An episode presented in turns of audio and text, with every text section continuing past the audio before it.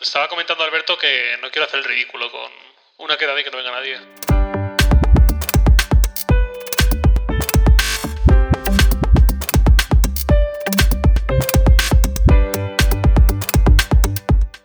Vale, podcast número 28. Este es el episodio 2 de la temporada 3 del de el podcast hipertextual. Eh, vamos a hablar sobre el Mobile World Congress. ¿No? Yo pensaba hablar del Apple Watch. no, Mobile World Congress. Fue hace unos días, bueno, de hecho volvimos ayer. Eh, y, fue bastante predecible. ¿En qué sentido? En el sentido, bueno, no, no, no fue tan predecible. Fue predecible en el sentido en el que HTC no, dio ninguna gran, gran novedad con su M9 y ha sido quizás el smartphone más flojo de la feria respecto a las expectativas que teníamos de él. Y en cuanto a Samsung, ¿te sorprendió? Sí, Samsung sí que sorprendió. Eh, ya teníamos bastantes filtraciones de lo que iba a ser, pero no nos esperábamos algo que tan chulo, pero ni ellos mismos. O sea, yo estaba en el stand de Samsung y la gente de, comunicación, de la agencia que estaban allí viendo, viendo entrar a, periodistas y medios acreditados a probar los, los Galaxy nuevos, ellos mismos lo decían, decían, estaban flipando, decían, están encantados estamos flipando de ver esto, no lo creemos. Nunca, nunca habían visto algo así. Siempre es una marca que recibe bastantes palos, aunque luego en ventas, pero la crítica, sobre todo al principio, siempre, siempre le dan palos. Con el S5 lo vimos, con el S4 lo vimos, con el S3 también. Pues esta vez han dado bastante, bastante con la tecla. Bueno, empecemos, eh, vamos a ir por partes. Empecemos con HTC, si te parece bien. Vamos haciendo un resumen de las principales marcas, de lo que han lanzado y lo que han anunciado durante el Mobile World Congress. Si quieres, luego al final hablamos un poquito sobre el evento en sí mismo, que creo que tenemos opiniones similares en ese sentido. Pero bueno, empecemos.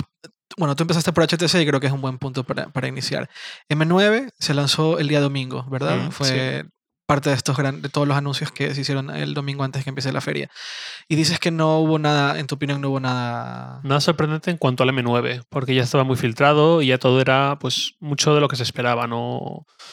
No hubo ningún anuncio sorpresa eh, con el propio terminal. Igual que el año pasado no sabíamos para qué era la segunda cámara trasera de las filtraciones que hubo.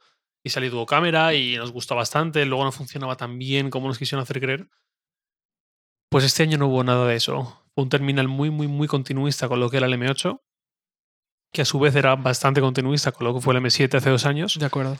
Y. Mm, me da pena porque es un terminal el M8 que me gustó mucho y ni con el M8 ni con el M7 tuvo todas las ventas quizás que necesitaban o que esperaban, que les ha hecho acabar en una situación financiera delicada desde hace más de dos años. Eso es algo que me interesa mucho y que me gustaría que, lo expliques en detalle. Eh, llevas mencionando que HTC a medida que su cuota de mercado en móviles se va achicando y que sobre todo Samsung va comiéndose el mercado y bueno, mm. muy probablemente un futuro Xiaomi y otros eh, fabricantes chinos se van comiendo el mercado, eh, marcas como HTC empiezan a buscar diversificar, empiezan a buscar eh, generar ingresos por medio de dispositivos paralelos o, o, satélites al móvil, como las cámaras y demás, y ahora hemos visto un poco de eso en HTC, ¿no? Exacto. De la misma forma que Samsung ha perdido bastante de los beneficios que tenía hasta ahora con su división mobile, Sony también está en una situación en su división mobile bastante, bastante delicada por muchas, muchas pérdidas. Son marcas que ya tienen un ecosistema mucho más amplio de electrónica o de entretenimiento. Pueden permitirse pasar una etapa un poco mala para luego remontar. HTC no tiene más margen. HTC hasta ahora solo ha fabricado teléfonos móviles, no ha hecho nada más.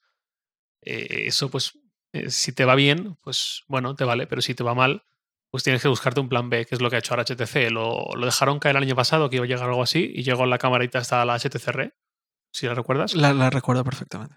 Pues, pues ahora ha llegado dos accesorios más o dos complementos más. HTC Vive o Vive, el, el, casquito de realidad virtual, y Grip, la pulsera cuantificadora. Ok.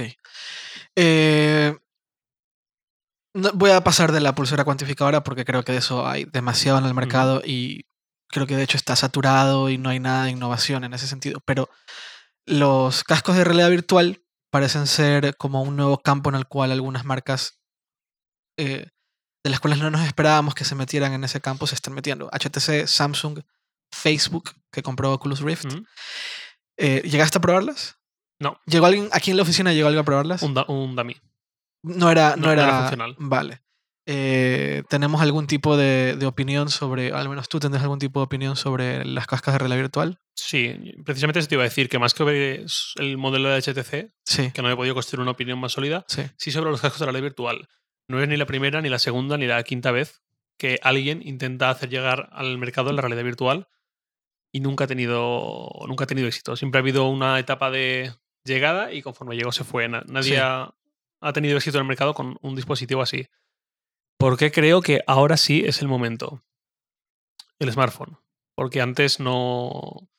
Antes el casco tenía que tenerlo todo, y, eh, incluida la pantalla, Sí, y eso subía el coste. claro. Ahora, en cambio, tenemos eh, un dispositivo que es una pantalla, básicamente, muy poco más. O sea, a nivel de estética, lo que vemos es una pantalla, no hay accesorios. Una pantalla de 5 o más pulgadas, todo el mundo en nuestro bolsillo, eh, que llevamos siempre con nosotros, que todo el mundo lo tiene, y que abarata mucho el coste de lo que es un, un casco. Ya no necesitas el factor, el, el componente quizás más caro, que es la pantalla. Claro. Aún así, eh, estuve probando las Gear VR desde hace un par de semanas más o menos. Que son las de Samsung. que son las no Samsung, que, precisamente me parecen algo caras para lo que son, porque no tienen pantalla y cuestan 250 euros. Bueno, 200, 250 con el mando incluido. Ok. Tienen circuitería, tienen acelerómetros, sensores, el, el trackpad, el botón trasero, pero aún así me parecen algo caras. Ok. También es verdad que eh, supongo que de- deben ganar dinero a través de los contenidos que son gratuitos que vienen en una micro SD incluida. Aún así es, es delicado. Igual dentro de un año, dentro de dos años ya baja de precio Mm, porque ya son algo más, un, po- un poquito más masivo mm, de acuerdo. y, y habrá que ver. Pero creo que el principal motivo de que ahora vuelvan a haber dispositivos así y tengan algo más de éxito es justo ese, que, que el smartphone ayuda a bajar el precio y que ya todo el mundo está más acostumbrado a desarrollar para, para plataformas Y la así. experiencia de uso, en tu opinión, con los VR, eh, publicamos una reseña, eh, en hipertextual está la reseña, pero si quieres ah, un poco dar un resumen de tu, de tu experiencia de uso. ¿Es el Pues, futuro? No, no, en serio, lo pregunto en serio porque se habla mucho del futuro, ¿no? Vale, yo creo que sí, co- al menos como primera piedra. A lo mejor dentro de 10 años lo que, lo que eran las Gear VR o el casco HTC, Oculus, etcétera, son algo monstruoso. Igual que hace 10 años el, o hace 20 años los teléfonos móviles eran enormes Claro, y algo muy, muy de nicho y ahora es algo que todo el mundo tiene. sí, Yo pienso que dentro de no sé cuántos años el casco de realidad virtual será un accesorio más para entretener, como entretenimiento para muchos. No será algo tan, tan de nicho ni algo tan raro como ahora. Y sobre la experiencia de uso, pues en esta oficina todos somos el mejor ejemplo. Cuando llega algo aquí que pruebo yo, que prueba, enviamos para que lo pruebe Antonio o sí. quien sea, es algo que suele pasar desapercibido en el sentido de ha llegado otro móvil, ha llegado otra cámara, ok, bien. En cambio, es algo que despertaba mucha curiosidad y todos, todo lo quisimos probar. De acuerdo. Y todos nos quedamos bastante flipados. De hecho, sí. Y en general creo que nos gusta a todos mucho. Ahora falta pues que lleguen más contenidos, que lleguen juegos un poco más elaborados, que lleguen... Y en el caso de, de los móviles, eh, más densidad. También, So- Porque, sobre todo, hasta ahora lo que hemos visto ha sido Samsung, Sí. el- con el Note 4 sí, y el y el Gear VR. Ahora han sacado un modelo adaptado para el S6. que tiene un poco más de densidad, pero no es suficiente. Exacto. em, Y en el caso de, de HTC es- es un poco lo mismo, ¿no? sí, pero en el caso del S6 gana la densidad porque la pantalla es un poco más pequeña y mantiene resolución. Sí. pues, pero sí que creo que ahí estará parte del sentido de que los móviles tengan pantallas 4K. Claro.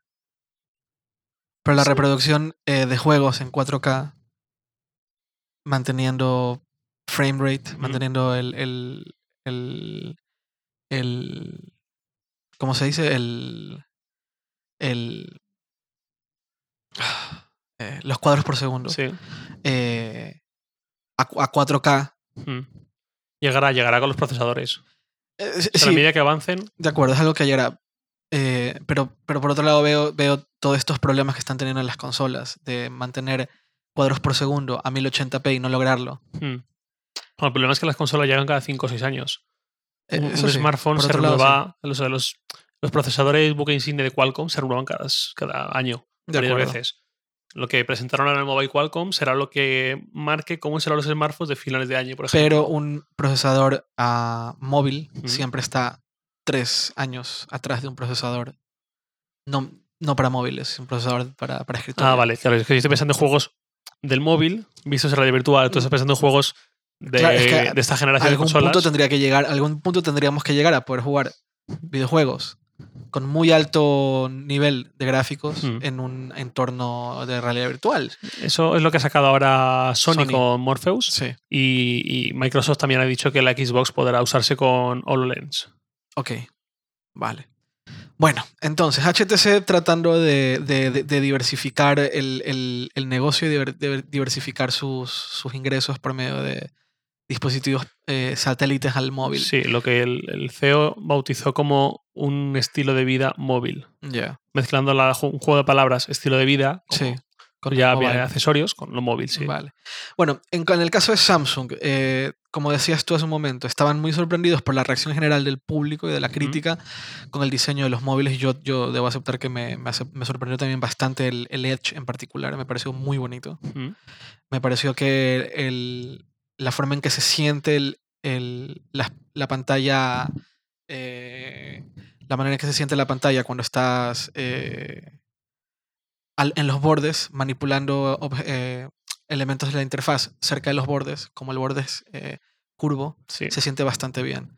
Eh, que, ¿Cómo valoras o, o por, dónde va, por dónde crees que va Samsung? ¿Crees que realmente empieza a darse cuenta de la importancia del uso de materiales premium para, Sí. sus, para sus teléfonos premium? Sí, exacto. Em, es algo que ya llevábamos años viendo y yo siempre digo que si lo sabemos nosotros los consumidores, los más críticos, es algo que la marca sabe, el fabricante sabe. Sí. Por fin ha llegado, ¿no? Con el Note 4 ya vimos esa, ese salto y ahora es como la consolidación de una idea, el diseño de, de los S6, S6, S6 Edge en metal y vidrio.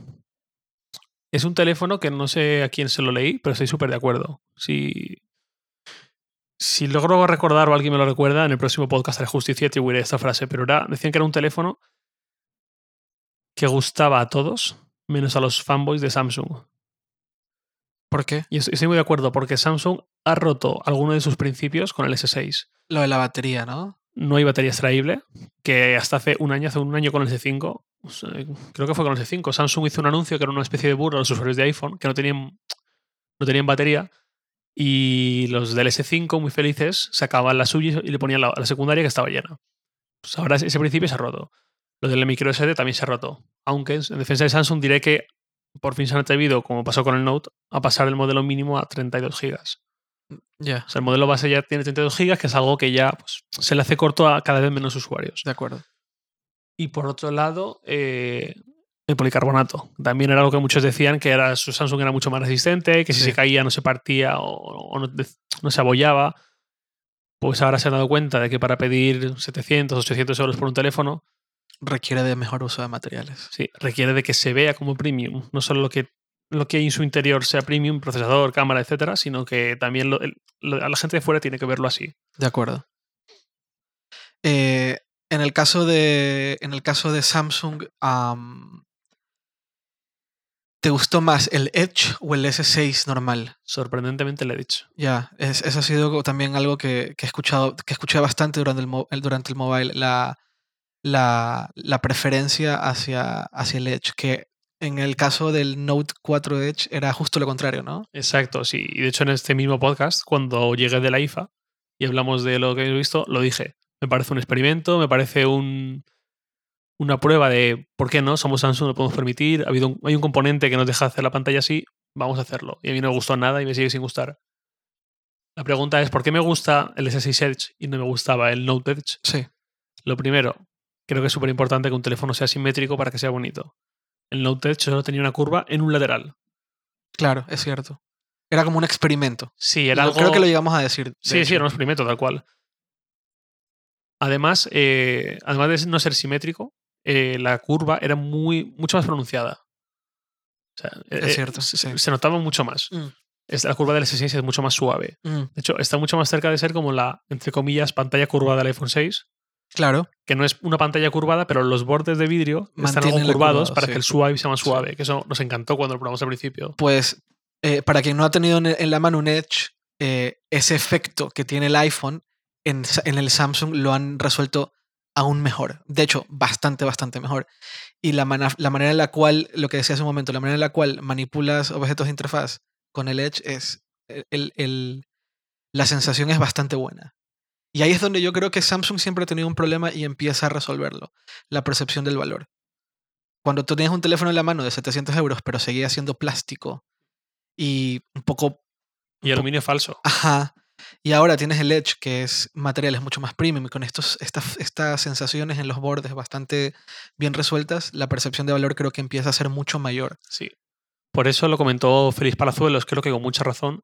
Él decía que siempre esperamos que los Galaxy Note, Galaxy S, incluso cualquier Galaxy prácticamente, baje bastante de precio a medida que pasan los meses. Y él lo que decía era que esto no va a ocurrir, o al menos no va a ocurrir de la misma forma que los anteriores terminales.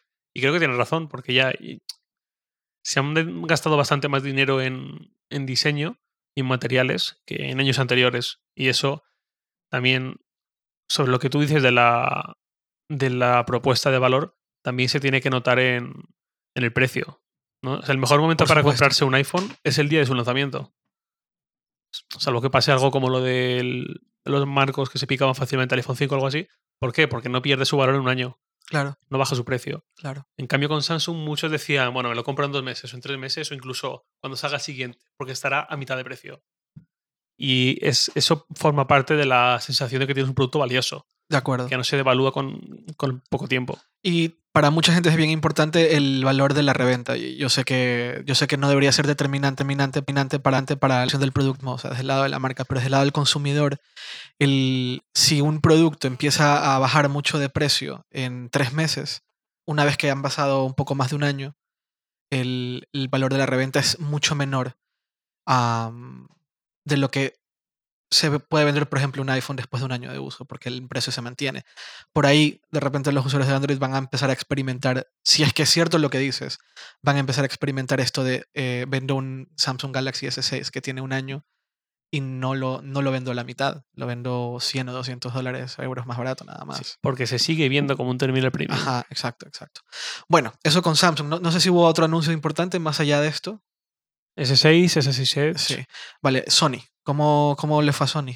Sony mm, fue muy, muy light, sobre todo porque veníamos acostumbrados a que en CES o en IFA o en Mobile hicieran presentaciones de su flagship.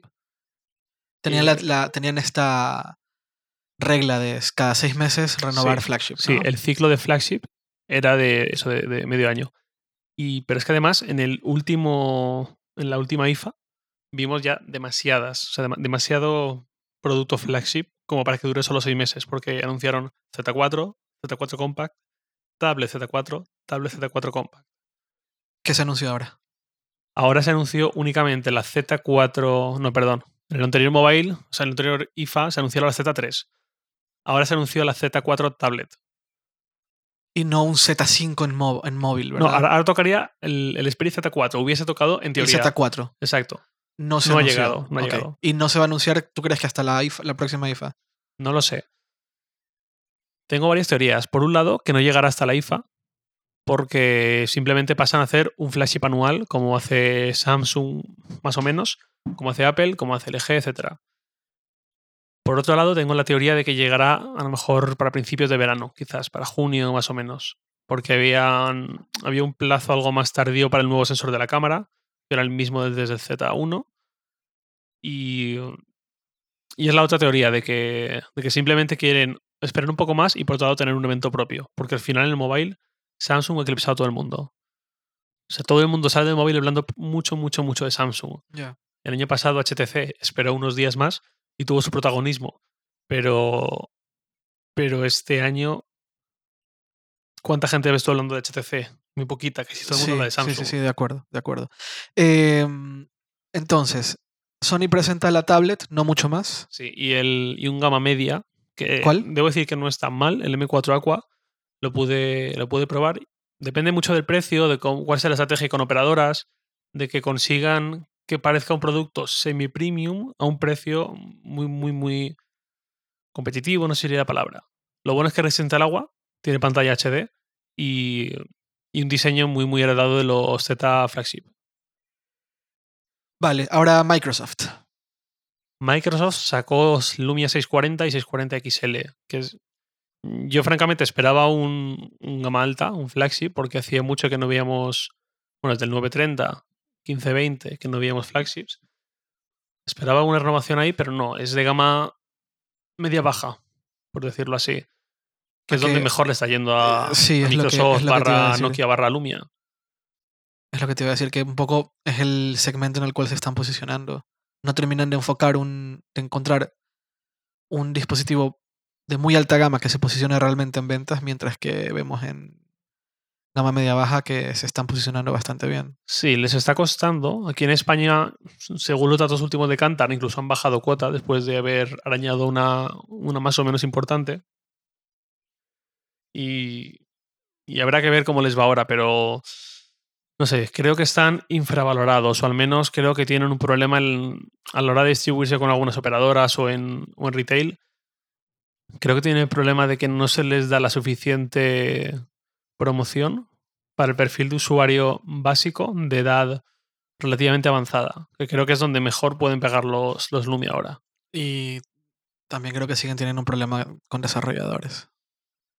Es la, la eterna cuestión y vale que han salido las más básicas o las más famosas, sino, sino como tales, versiones muy similares o complementarias, O betas. Pero es sí, que incluso betas. ahí es donde yo veo el problema. Es cierto que hay un WhatsApp, es cierto que hay eh. Instagram, Pero Facebook. faltan funciones. Exacto, pero son Sí. versiones que no, les, no se les da el mantenimiento debido, no, no logran tener la atracción tal vez que el, que el desarrollador espera. No sé si ven en números la diferencia entre Android, iOS y Windows Phone y deciden no, en- no enfocar recursos en, ese, en esa plataforma. Pero ¿cuánto tiempo lleva Instagram en beta? Eh, para que te hagas una idea, todavía no tienen ni siquiera mensajes directos. Instagram Direct. Ya. Y eso es algo que se presentó, se presentó hace más de un año. Sí, hace, ¿no? hace así, o, o dos años. No, sé. Pero que no se ha incluido. Eh, vale, entonces Microsoft simplemente gama media baja, nada demasiado llamativo. Mm, hombre, para mí sí, pero no creo que sea súper llamativo en el mercado, por desgracia, ¿eh? porque creo que debería tener un hueco porque la gama media baja lo están haciendo muy, muy bien. De acuerdo. Eh, estuvo Nokia, es curioso. En, en el mobile estaban Microsoft, que, que ahora tienen todo, todo la- la- el negocio de, de Lumias de, de Ma- de Nokia, que era de Nokia. Pero también Nokia, lo que quedó de Nokia, también estaba presente en el mobile. Y, present- y mostraban, el, creo que tenía el N1, ¿no? Sí, la tenían, la tenían y fue bastante triste ver así a Nokia. ¿Por? Como cuando ves a un amigo de tu infancia que está medio desahuciado, está muy, muy mal de salud mental, de salud física incluso, lo ves que está como muy abandonado, Sí. algo así. Pero, pero tenía- yo ver a Nokia. su stand era grande, estaba muy bien, ¿no? Sí, no, no, era de los pequeñitos, no era de los chiquitos, era, no era tan grande como el del año pasado suyo, sí que este año ocupaba Microsoft en el mismo lugar. Claro, es que ahora ese stand ahora le, le pertenece Claro, es a Microsoft. Microsoft. Sí. Eh, um, no era grande, pero no tenía nada demasiado interesante. Tenía la Nokia N1, que por cierto, eh, preguntamos, insistimos por cuándo iba a llegar al mercado y que nos dijeran algo más, porque de que se anunció no sabíamos nada y todavía no lo sabían. Y de hecho, ¿Y quién hablaron, sabe hablaban de? China, de China. Decían que no sabían cuándo iba a poder salir de China, lo cual confirma mis sospechas de cuando se presentó, de que eso era un plagio absoluto del iPad mini y, y por problemas potenciales con, con copyright no iban a poder entrar en Europa y en Estados Unidos. Ya. Casualmente sí que están en China, que es, Donde no tienen esos que es problemas. el paraíso para plagios. Claro, claro, y es por, por eso opera Xiaomi no tiene ningún problema y por eso no entra a. Estados Unidos. Exacto, que por cierto, matiz, para que no parezcamos siempre los haters de Xiaomi, los últimos dos móviles de Xiaomi no pintan nada mal. Ya, ya, sí, estoy de acuerdo contigo. Y los precios está bastante. y ya no son bien. un plagio vergonzoso como alguna otra edición. Es que era, era una. Creo que deberíamos dedicarle un podcast a Xiaomi. A las marcas chinas en general. Sí, eh, pero bueno, Xiaomi necesita entrar a Estados Unidos. Mm. Contrataron a Hugo Barra, yo creo que un poco para eso.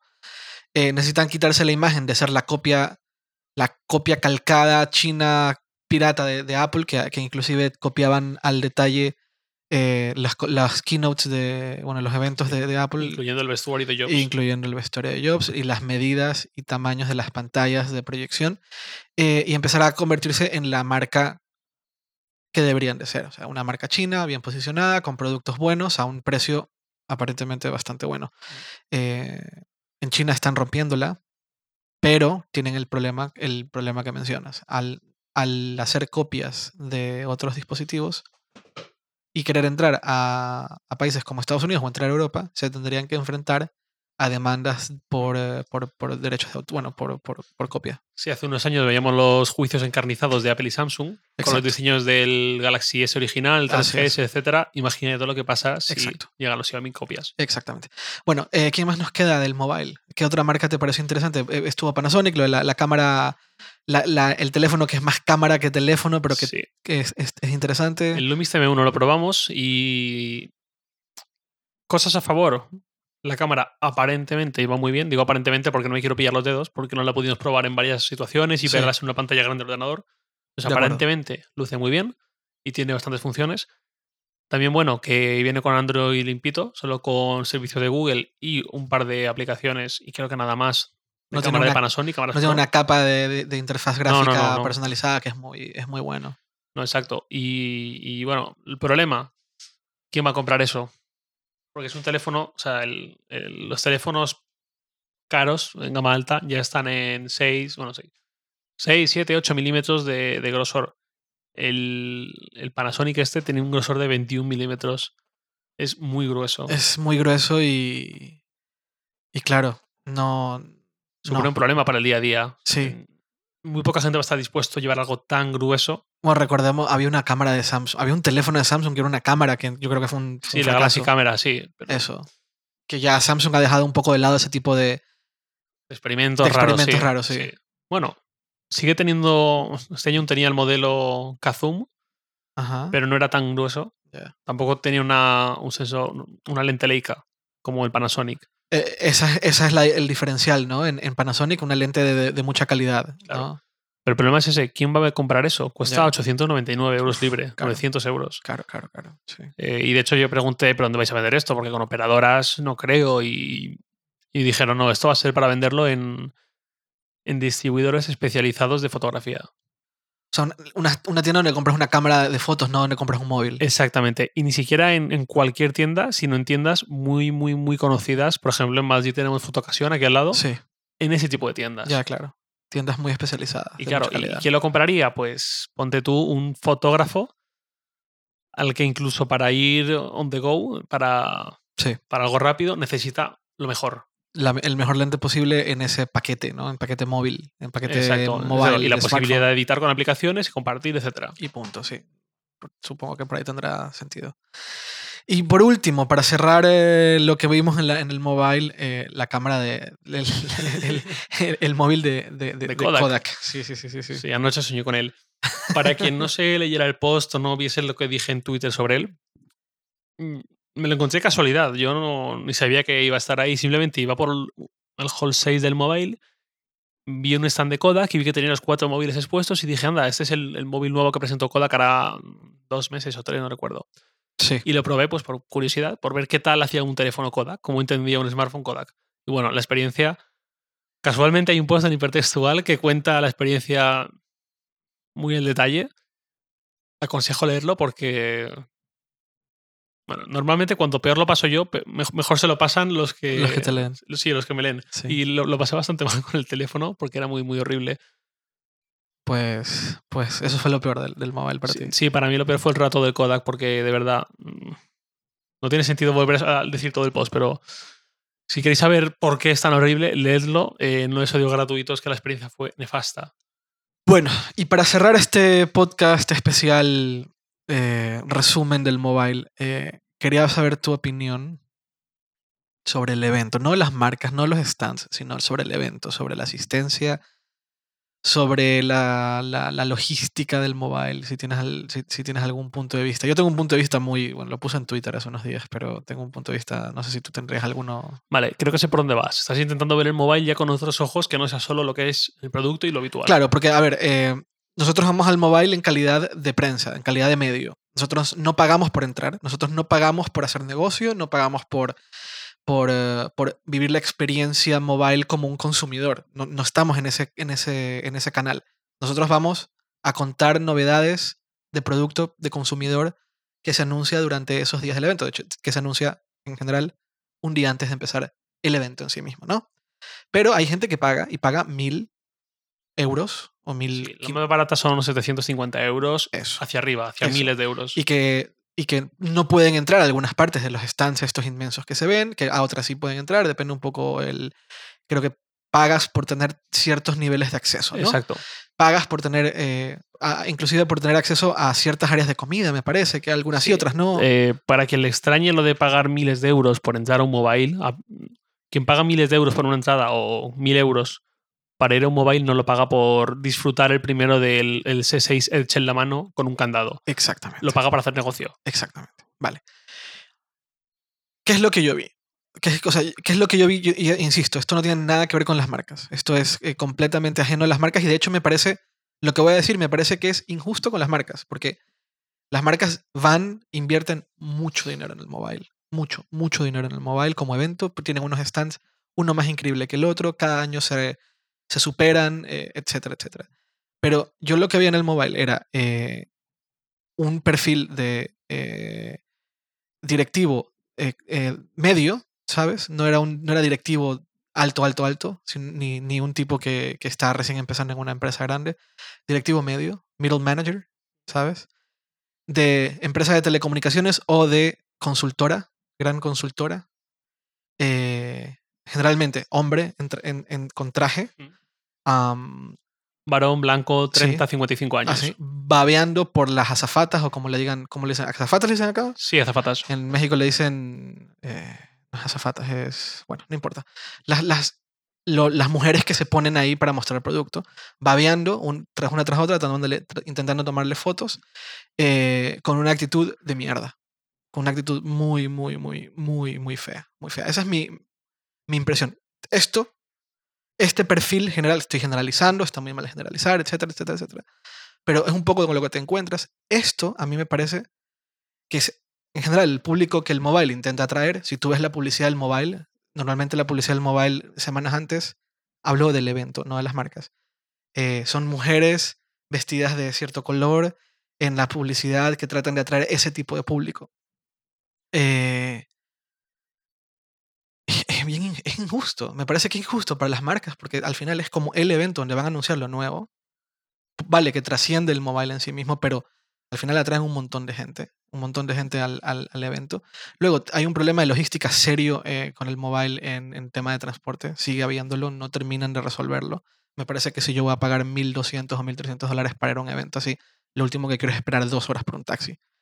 Eh, y no sé, me parece también que eh, siento que la organización del, del mobile, el 3GSM, se ha encontrado con una mina de oro porque tienes a toda una industria, que, que es la industria móvil, que necesita un lugar donde pueda anunciar cosas y como no le queda de otra, lo hacen ahí. Entonces el esfuerzo por parte de la 3GSM no termina de ser el que debería de ser, lo cual me parece tanto injusto para... Deja tú para los medios, porque los medios vamos a reportar y punto, pero eh, me parece injusto, sobre todo para las marcas. En particular, me parece injusto para las marcas. Es mi, mi visión, es mi forma de verlo. Por inclinar un poco a la balanza. En las marcas no, no las quiero disculpar a todas por igual, porque hay algunas marcas que potencian eso que tú, que tú comentas. porque tienen que atraer, porque no les, a ver, sí, pero también tienes que entender que si vas a un evento y estás pagando millón, probablemente millones de dólares por montar de esa, esa- esos stands y te reciben esa, ese, ese perfil de público, ¿qué haces? Pero al final estás doblegándote a eso. Por supuesto, claro, sin duda, sin duda, pero, pero a mí me recuerda el, el- dilema que tenía Microsoft con, con el... Con Microsoft y Apple decidieron empezar a dejar, bueno, y Google dejaron, empezaron a dejar de ir a eventos, a, trade shows, a eventos de este tipo. ¿no? Empezaron a dejar de, de ir al, a, la, a Macworld en el caso de Apple. eh, Google empezó a hacer su Google I.O. propio porque no le queda de otra. Y a Microsoft dejó de ir al... El que se hace en enero. No recuerdo. Sí, sí, sí recuerdas, el que se hace en enero, el, el 4 de enero. Eh, vale, te estás refiriendo El de Las al Vegas, CES, al CES, vale, No, exacto. pensaba que estás hablando de otro, sí. No, no, no, CES. Sí, el CES de ¿vale? Las Vegas. Microsoft dejó de ir al CES Mm. y empezó a hacer, a, tratar de controlar el mensaje por su lado, ¿no? eh, yo siento que es un poco lo mismo. Es cierto que las marcas se están viendo, las marcas móviles se están viendo de, de- de nuevo con ese dilema, con el, a ver, necesito, necesito anunciar producto, necesito estar presente en, un, en una feria así de grande, pero ¿hasta qué punto quiero ser parte de esto? Microsoft en algún punto dijo no quiero más, eh, Apple en algún punto dijo no quiero más, Google también dijo en algún punto hasta aquí llego, me voy por mi lado. Tengo el dinero, el poder, la convocatoria para cada uno eh, empezar a, atraer gente por solo la marca en sí misma. Puede ser que en algún punto alguien muy grande tipo Samsung diga hasta aquí llegamos, vamos a hacerlo todo por nuestro lado, ya no vamos a ser tan parte de esto. Pero siento yo que la organización del mobile debería tener una oportunidad muy grande. Vale, pero es que las marcas contribuyen a ello no solo aceptando, sino potenciando. Por ejemplo, el caso que mm, uno de los más famosos del, del mobile. El stand de Samsung estaba enfrente del de ZTE. En el stand de Samsung había tanto azafatas como azafatos vestidos normal, es decir, pues un Classy, poco elegantes. Classy, sí, exacto. sí, classy, era, era bien. Y era y eran azafatas que estaban, azafatos que estaban de pie, guiándote un poco, si necesitabas ayuda, o, o en el caso de prensa en la, en la barra donde te daban bebida y, algo de comer si querías. Pero No algo- estaban, no estaban por ser un objeto, estaban para ayudar. Exacto, eran pues lo normal en una azafata, un azafato, eran una figura ahí, más o menos con buena presencia, que eso ya es otro tema si quieres. En el caso de Samsung sí que seguían un poco un patrón, sí que eran más eh, chicas jóvenes, chicos jóvenes y altos y, con buena presencia y tal. En el stand de ZT que estaba justo enfrente, lo que veíamos era, y van tres años que yo voy al mobile, los tres años igual. Chicas vestidas de una forma muy particular para, para atraer ojos, para atraer miradas. Cada tres cuartos de hora cada hora, no recuerdo, hacían un show de baile, luego salían chicos vestidos de jugadores de baloncesto. Sí, Era sí, todo sí. muy... Sí, Lo que yo decía es que ZT no tiene productos de calidad como para atraer la atención y tiene que compensarlo con tetas, culos, músculos, como sea. y la organización lo permite. Y la organización lo permite. ¿Y sabes qué era lo peor? Que cuando cada hora hacían ese show las chicas y bailaban y tal, estaba lleno de ejecutivos, Claro, middle class, como Exact- decías tú, Exactamente. Apiñándose unos encima de otros, con los Sí. brazos en alto para sacar Así fotos. es, así es, así es. Eso era, eso era muy triste. es muy triste. Eh, y eso a mí, me, a mí me chocó muchísimo. Me chocó muchísimo. Otro pequeño matiz, igual que te he dicho que en Samsung, los azafatos sí que tenían el patrón habitual en azafatos y azafatas de en Microsoft, era algo totalmente opuesto. Incluso en LG creo que también lo, lo noté. ¿Opuesto en qué sentido? No todos eran de 20 a 28 años, ¿Sí, y no todos eran chicas altas, delgadas, chicos altos, musculosos, Ajá. sino que era gente completamente De todo tipo de, sí, de perfil. aleatorio, aleatorio, de cualquier edad, con cualquier físico, etcétera. Ah, lo no cual aprecio y Inclusión, sí. sí, sí, exacto. Eso es lo que, lo que yo prefería. Ya. Y al mismo tiempo otro pequeño matiz. Mm, Los que estábamos allí en el, en el mobile y tuiteábamos, muchos tuiteábamos con el hashtag de- del mobile. M- Mobile World Congress Sí, 2015. ¿no? MWC 2015. Automáticamente, de vez en cuando te empezaban a seguir cuentas sobre prostitución, amantes en Barcelona, Sí. escorts a domicilio, Sí, etcétera. Sí. Que eso ya lo sabíamos, ya es algo que siempre pasa. Es la que demanda años, de, prostitutas se dispara durante el mobile. Sí, sí, sí. sí. También un poco triste, pero bueno. Eh, ah, es lo que es. Y un- una, una- un- es un- una anécdota, un ejemplo muy peculiar, pero que me sirve para ilustrar algo que se ve en todo el mobile. En el mobile estuve mucho con Guillermo del Palacio, un compañero de otro medio, bueno, y amigo personal. Y estuvo aquí en Hipertextual. Y Estuvo en estuvo- este podcast. Exacto, exacto. Los que escuchasen LST Podcast en sus inicios. La, la primera temporada estaba era, aquí Guillermo. era sí. parte, exactamente. Sí, sí, sí. Pues yo estuve con él y, y nos ocurrió que ya lo veníamos hablando durante varios días, que los guardias de seguridad, las azafatas, la- las camareras, camareros, etcétera, nos daba rabia que casi nadie los tuviese en consideración para nada, que, que se los saltasen a la torera. ¿En qué sentido? Nadie los miraba a los ojos, nadie. Ya. Todo el mundo los trataba con Sí, un trato como con sí. superioridad. De acuerdo. Y no solo hablo de ejecutivos middle class, sino de periodistas, bloggers, medios como nosotros, que hay tantos otros como nosotros, con ese aire de superioridad. Cuando, no sé, yo siento que si ya está feo que lo haga un ejecutivo, pues si hacemos nosotros que estamos mucho más cercanos a su categoría laboral y a su. Me parece aún más ridículo. De acuerdo. Pues ya lo veníamos comentando, y el último día del mobile estábamos desayunando un zumo en el stand de Samsung de prensa y había dos camareras que tendrían 20-22 años. Les pedimos zumo, no, sé qué más, La, chica, una camarera, estaba pasando galletas de una caja a un plato para ponerlo en la barra. Y por el camino se le cayeron dos galletas. Pues nosotros estábamos mirando y conforme se le cayeron las galletas, las cogió y las tiró. Y conforme las iba a tirar, Guille le chilló, ¡pero no las tires! ¿Por qué no? En plan, que yo me las como yo, no las tires. Ahora, pues a la chica le costó 10 segundos, o sea, se quedó, se, se quedó así un medio parada Ajá, y le costó 10 segundos de reloj darse cuenta de que se lo estaban diciendo a ella ajá. y de que era un comentario cómico, gracioso, Sin simpático, ningún- sin ninguna maldad, sin ninguna intención extraña. Y cuando pasaron esos 10 segundos empezó a reír mucho, pero Ya. que, que casi lloraba de risa. Sí. Y lo comentábamos, es un síntoma muy, muy evidente de que no está nada acostumbrada No. a que nadie de allí le hable, más que para decirle, toma un zumo, Ya. toma un café, qué ojos tiene, guapa. Ya, ya. Eso Eh, también se ve mucho, ¿eh? Sí, sí, sí, sí. Ese, ese machismo ahí. Eso, pero eso es un machismo endémico en toda la industria. Pues sí, a, a mí eso, eso fue mi impresión. Y esa impresión la llevo teniendo un par de años. Yo esperaba que a medida que, que pasan los años, que la organización de alguna forma intentara combatir am, ese problema, el problema de la asistencia. Eh, y veo que no. Y veo que no. Y me preocupa. Porque es una imagen que se está dando de toda una industria, de la industria del mobile, del- de los móviles, de los dispositivos móviles, de la industria móvil.